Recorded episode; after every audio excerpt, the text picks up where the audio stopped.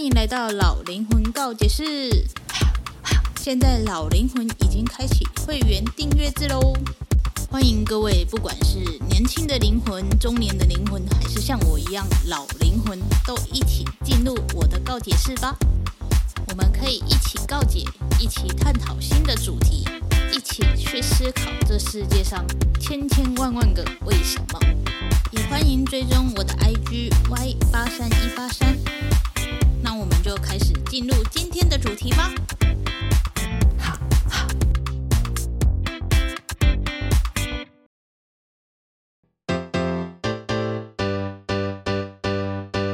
嗨，欢迎回到老灵魂告解室，这是第一百零一集的老灵魂告解室。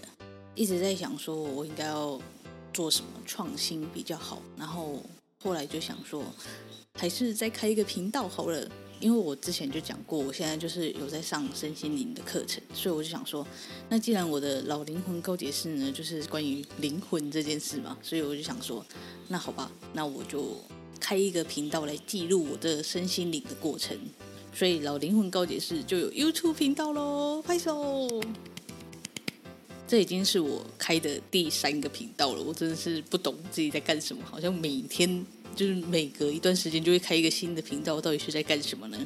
那我想要讲解一下我之前的频道都是干嘛的。我第一个频道呢是叫挺鱼岭，就我自己的那个昵称的名字。一开始呢，那个频道它就是在做韩文翻译的，就是韩国有一个综艺叫 SNL Korea，然后它就是非常好笑。然后那时候我就想说，好，那我要翻译那个，顺便累积一点人气，然后看能不能赚钱。结果呢？版权的费用都被那个就是制作单位拿走了，因为就是版权问题嘛，所以你就不可能赚钱。但是呢，那一个频道呢，它就是因为翻译的关系，然后就很多人认识我，因为就翻译嘛，大家都想要看翻译啊，然后又很好笑，于是呢，就订阅数呢就到一万多这样。然后后来呢，我就想说，好，不行，我不能因为就是。其实那时候开那个频道，他就是只是为了想赚钱，所以就心里就痒痒的，就想说好，我这样不能赚钱，那我就全部砍掉，然后拍我自己的东西。结果一拍的话，就是整个粉丝数就一直在掉，你知道吗？狂掉，狂掉。所以呢，我就就是给他换成另外一个频道。然后因为那时候呢，阿蒙就是我家的狗，就是已经。就是去世了嘛，然后我就觉得很伤心，就看到因为我我放了三篇关于阿蒙的治疗过程，然后到他最后真的过世离开我的那一些过程在上面，我就觉得那个频道真的太伤心了，我不想要点进去看那一些东西。但是呢，你们有回应的话，我都会去回复。可是我就会觉得说那个地方就是对我来讲就是很难过的地，所以我就另外开了一个频道，然后那个频道叫 Problem My Life 挺鱼岭。然后那时候我就想说，好，我们这个频道我就是要拍自己想拍的东西，然后做自己想做的事情。于是乎呢，它就成立了嘛。那时候呢，就是拍了一些关于泰剧的 reaction。然后因为那时候那阵子我就是很疯泰剧，所以我才会去学泰文啊。现在还在 ing 哦。可是现在呢，就对于泰剧没有那么大的吸引力。但是呢，我那个 reaction 呢，就有很多同胞们喜欢，就会变成说。我这个频道吸引来的都是想要看我 reaction 的，因为我没有去宣传我的新频道，然后这个频道呢就已经有快三百三的粉丝，然后全部都是因为我的 reaction 来的，然后我就会觉得哇天哪！可是我没有想要一直做 reaction 下去，虽然说做 reaction 感觉好像蛮好玩的，可是它非常耗时间，就是你要看一集戏剧。就是要花一个小时的时间在那边，但是我这个人呢，现在看什么 YouTube 啊，看什么影片啊，只要觉得无聊的，我都是两倍速在看。所以我如果要做 reaction 的话，我就是得强迫自己去一个小时待在那里，乖乖的一倍速把它看完，然后我就会觉得，天啊，好浪费时间哦。于是乎呢，我已经两个多月没有更新了吧。然后我就在想说，还是我就把原本的就是这个 Problem My Life 挺鱼岭的频道，然后把它变成老灵魂告解室，然后成为新的一个系列之类的。但是呢，我会觉得说，这个一群现在在关注我的这一群，对于看到老灵魂告解室的内容，可能会有一点莫名其妙，因为这个 reaction 里面应该有很多就是外国人，然后如果他们就是这样。关注我，看到我开始发一些很多中文的东西，然后又是关于身心灵的，然后一直对着镜头讲话的，可能会觉得很奇怪，所以我就想说，那我就是再开一个新的频道，专门 for 老灵魂高解释的，但我也不会放弃原本的那一个 Pop My Life 停运的频道，因为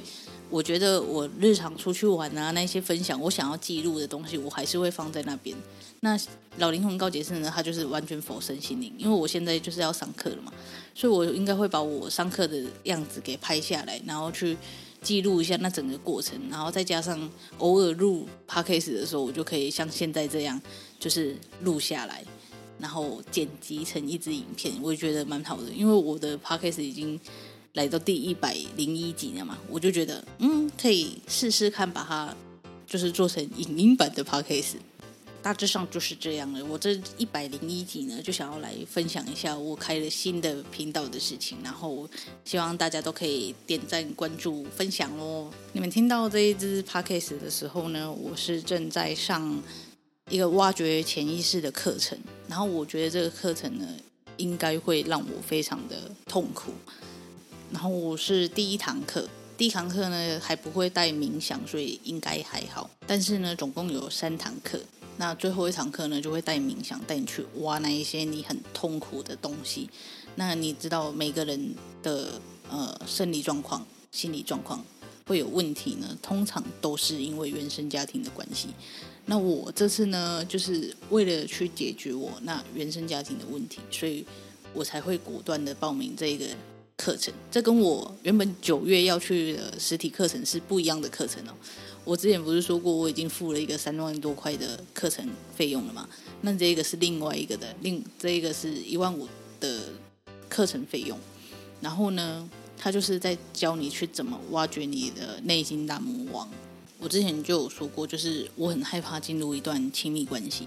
那我也知道，就是我会害怕进入一段亲密关系，很大的原因就是在原生家庭。那我在想，我能想到的那一些状态，是不是并不是真的导致我不敢进入亲密关系的原因？因为呢，通常你会想得到的，都表示它还不是那么严重。但是我自己又觉得，我之前那一些画面啊，那一些状态，其实多多少少还是有影响我的。那你知道人的大脑会有自我保护意识吗？你能记起来的东西，通常都是。都是比较大的事件嘛，就像是你不会记得你幼稚园到底干了什么事，可是你会记得你幼稚园可能被欺负或者是怎样的，就是那个记忆的大小，他可能会记得的是大的事情。那我会记得的大的事情，通常都是不是那么开心的事情。如果有关于家里的话，但是有时候大脑它也会保护你啊，就表示说。这个东西如果真的真的太过于让人不开心，然后会想要逃避的话，它可能就会让你忘记。但是你这个忘记的东西呢，它不一定是真的忘记，它是在潜意识里的。所以你在潜意识里的东西呢，它就会导致你现在的状况。像我就是因为家里的关系，所以我不敢进入一段亲密关系，而且这个状态是我在。阿蒙去世之后，我真的情绪崩溃了，我才慢慢去发觉的。因为我之前都是这样得过且过的过来的，我不会觉得我自己有什么问题，我还觉得我自己很乐观。可是呢，事实并不是如此。我是一个，我也不知道我到底是一个怎样的人。但是呢，在那个情绪崩溃之后呢，我发现我很多情绪我都不会处理。我从以前到现在就是压抑自己的情绪，所以我不，我之前就说过我不会哭，所以当情绪来的时候，我会责怪我自己。可是哭的这件事情明明就是一个宣泄情绪的很好的一个抒发，但是因为我不会哭嘛，我不知道怎么哭，我觉得哭是不对的，因为对我来讲哭就是没用的，从小到大就是这样，所以我就不会哭。那我那时候呢，我就是呃，我会找一些很难过、很难过的电影。就是你知道，我们伤伤心的人不要听慢歌。可是我就是很想哭，所以我去找一些很好哭的电影。我还去就是 IG 上面问说有没有人推荐那种很好哭的电影，就去找来哭。这样我是需要到这种程度。所以我不知道我的潜意识里到底卡了什么东西，所以我就果断的报名了那个潜意识挖掘的课程，想要去了解到底为什么我会变成就是情绪上没有办法去抒发这件事情，然后想要知道到底原生家庭带给我多少的